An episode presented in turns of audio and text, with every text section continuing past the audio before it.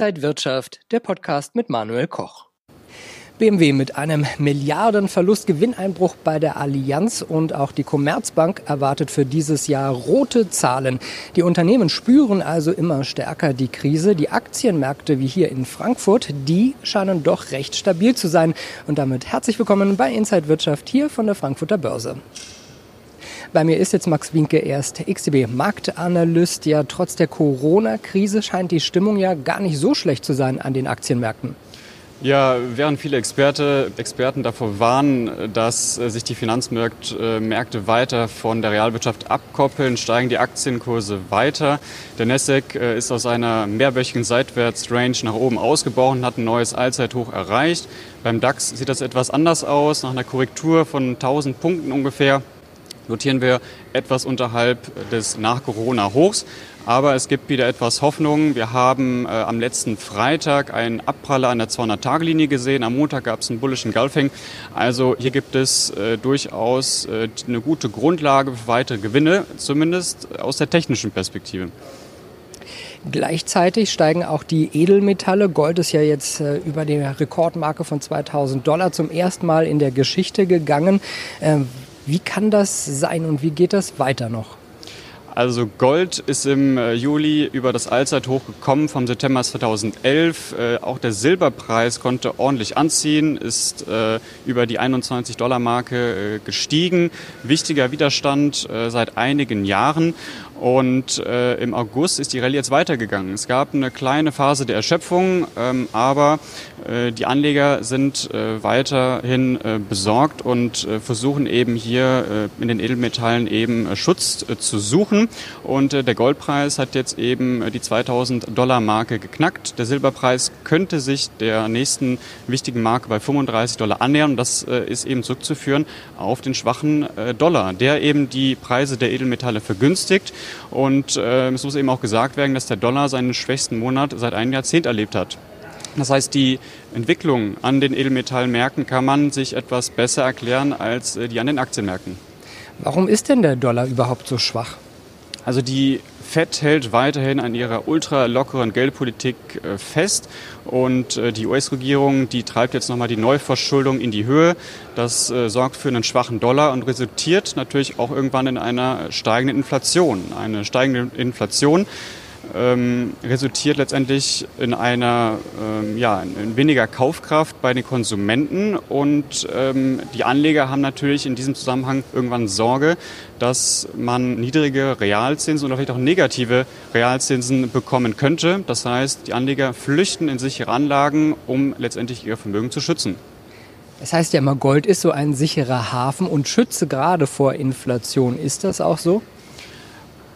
Grundsätzlich, äh, historisch betrachtet, gibt es äh, längere Phasen, wo das der Fall ist. Äh, wenn man jetzt äh, von Jahr zu Jahr ausgeht, dann ähm, sollte man mit solchen Aussagen vorsichtig sein. Entscheidend ist natürlich für die Zukunft, dass der Goldpreis stärker steigt als die Inflation.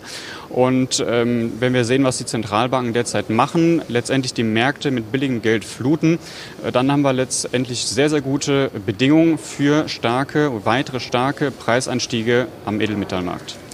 Welche Märkte stehen sonst vielleicht noch auf der Watchlist? Wo sollte man ein Auge drauf werfen? Also weiterhin Silber als sehr gute Alternative äh, zu Gold. Dafür gibt es mehrere Gründe. Das Gold-Silber-Verhältnis spricht für gute Bedingungen für den Silberpreis.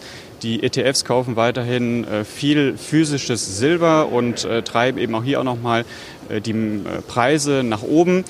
Und äh, der Silberpreis hat natürlich auch nochmal einen großen Vorteil gegenüber dem Gold, wenn letztendlich die Wirtschaftsaktivität äh, wieder zunimmt weltweit. Ja, die Abhängigkeit äh, von der Industrie ist deutlich größer als bei Gold.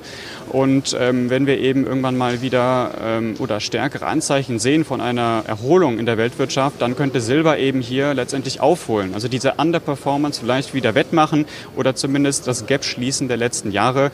Und ähm, die Edelmetalle Platin und Palladium äh, die könnten da vielleicht eben auch nochmal interessant sein. Wobei hier ja, man gesagt werden muss, dass da letztendlich alles von der Industrie abhängt. Also da ist der Faktor äh, äh FED und äh, US-Regierung ähm, vielleicht äh, ein bisschen geringer da, der Einfluss. Und was noch interessant sein könnte, das ist der japanische Yen, wenn man sich nämlich die realen effektiven Wechselkurse anschaut dann äh, sieht man letztendlich, äh, dass der Yen ähm, in einer deutlich besseren Position ist als beispielsweise der Euro oder der Dollar. Euro-Dollar ähm, sind überkauft. Es kann natürlich sein, dass solche Bewegungen, Extrembewegungen lange anhalten können, aber im Hinblick nochmal auf die Geldpolitik, ja, wir sehen, äh, die äh, japanische Zentralbank verfolgt schon eine, seit längerer Zeit eine unglaublich lockere Geldpolitik und äh, die EZB und die FED haben natürlich mehr Spielraum nach unten stärker zu lockern. Das haben wir gesehen. Und dementsprechend könnte der japanische Yen natürlich äh, hier einen Vorteil haben und vielleicht eben auch von der Schwäche der anderen Währungen profitieren. Und ähm, das ist etwas, äh, worauf sich sicherlich viele konzentrieren werden. Und wenn die Aktienmärkte mal vielleicht etwas nachgeben, stärker korrigieren, dann ist natürlich der japanische Yen äh, wieder nachgefragt. Ja, der ja, japanische Yen gilt als sicherer Hafen weiterhin. Und äh, jede Anzeichen von Risikoaversion ähm, ist natürlich ähm, ja, interessant äh, für die Yen-Händler. Viele Anleger kommen jetzt aus dem Urlaub zurück. Äh, manche fahren erst zwar, aber viele kommen auch schon wieder zurück. Sollte man jetzt in die Märkte reingehen? Äh, wie ist da die Prognose für den DAX zum Beispiel? Also grundsätzlich ist es natürlich klar, dass in der Sommerphase etwas weniger passiert. Ähm, das ist natürlich auch etwas, ich habe es gerade schon angesprochen, wir haben ganz gute Bedingungen aus der technischen Perspektive für weitere Anstiege. Anstiege äh, realwirtschaftlich gesehen, große Skepsis ist da. Ähm, deswegen könnte es auch sein, dass wir vielleicht erstmal in einer sehr breiten Seitwärtsphase verharren. Also wir notieren ja schon seit einiger Zeit zwischen 12.000 und 13.000 Punkten. Das Allzeithoch ist nicht allzu weit entfernt. Ähm, da muss aber natürlich auch ein bisschen was passieren. Also ein rein technischer Ausbruch nach oben halte ich für sehr, sehr unwahrscheinlich. Auf der Unterseite könnte vielleicht das Abwärtspotenzial Potenzial begrenzt werden durch natürlich diese umfangreichen Maßnahmen der Zentralbanken, der EZB oder eben auch der anderen Zentralbanken. Und dementsprechend ähm, könnte es sein, dass der Markt vielleicht eben mehr Infos braucht, um zu wissen, für, für welche Richtung sich der Markt entscheidet. Also langfristig natürlich long, aber es kann eben auch sein, ähm, dass wir eben vielleicht nochmal die 12.000 Punkte Marke sehen, vielleicht diese auch unterschreiten, wenn die Corona-Krise eben nicht in den Griff bekommen äh, werden kann. Ähm, aber ja, es geht ja nie darum, genaue Vorhersagen zu machen, sondern immer ähm, ja, das Spiel der Wahrscheinlichkeiten zu verstehen und letztendlich gilt es eben, das Risiko richtig zu managen sagt Max Winke, Marktanalyst beim Broker XTB. Vielen Dank, dass Sie hier an der Frankfurter Börse waren und danke Ihnen, liebe Zuschauer, fürs Interesse. Bis zum nächsten Mal bei Inside Wirtschaft.